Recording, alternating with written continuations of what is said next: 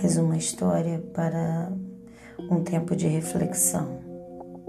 Meus amigos e amigas, um dia, um pensador indiano estava reunido com seus discípulos e fez a seguinte pergunta: Caríssimos, por que as pessoas gritam quando estão aborrecidas? E um aprendiz respondeu: Gritamos porque perdemos a calma. Mas por que gritar quando outra pessoa está ao seu lado? Mais uma vez ele responde: Bem, gritamos porque desejamos que a outra pessoa nos ouça. E o mestre, intrigado, volta a perguntar: Mas não é possível falar com essa pessoa em voz baixa? E assim várias outras respostas surgiram, mas nenhuma, absolutamente nenhuma, convenceu o pensador. Então ele esclareceu: Discípulos, vocês sabem por que se grita com uma pessoa quando se está aborrecido? Ouçam, o fato é que quando duas pessoas estão aborrecidas, seus corações se afastam muito. Para cobrir esta distância, precisam gritar para poderem escutar-se mutuamente.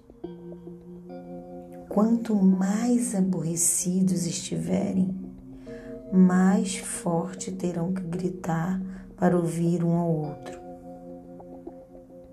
devido à grande distância que se amplia, que aumenta. Por outro lado, o que sucede quando duas pessoas estão apaixonadas?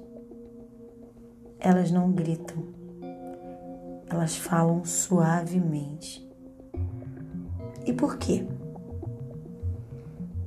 Porque seus corações estão muito perto a distância entre elas é muito pequena. Às vezes estão tão próximos seus corações que nem falam, somente sussurram.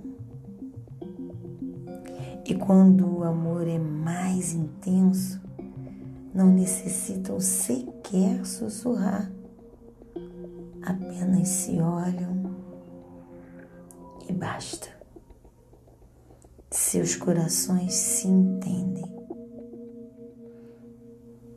É isso que acontece quando duas pessoas que se amam estão próximas. Por fim, o pensador conclui dizendo: Quando vocês discutirem, não deixem que seus corações se afastem. Não digam palavras que os distanciem mais, pois chegará um dia em que a distância será tão grande que não mais encontrarão o caminho de volta. Então, amigos e amigas, pensem no tamanho da proximidade e da distância nos diálogos, nos diálogos que você tem estabelecido, que vocês têm experimentado.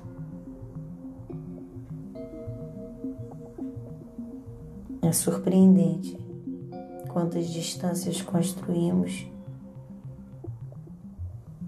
e quantas vezes não aproveitamos as proximidades.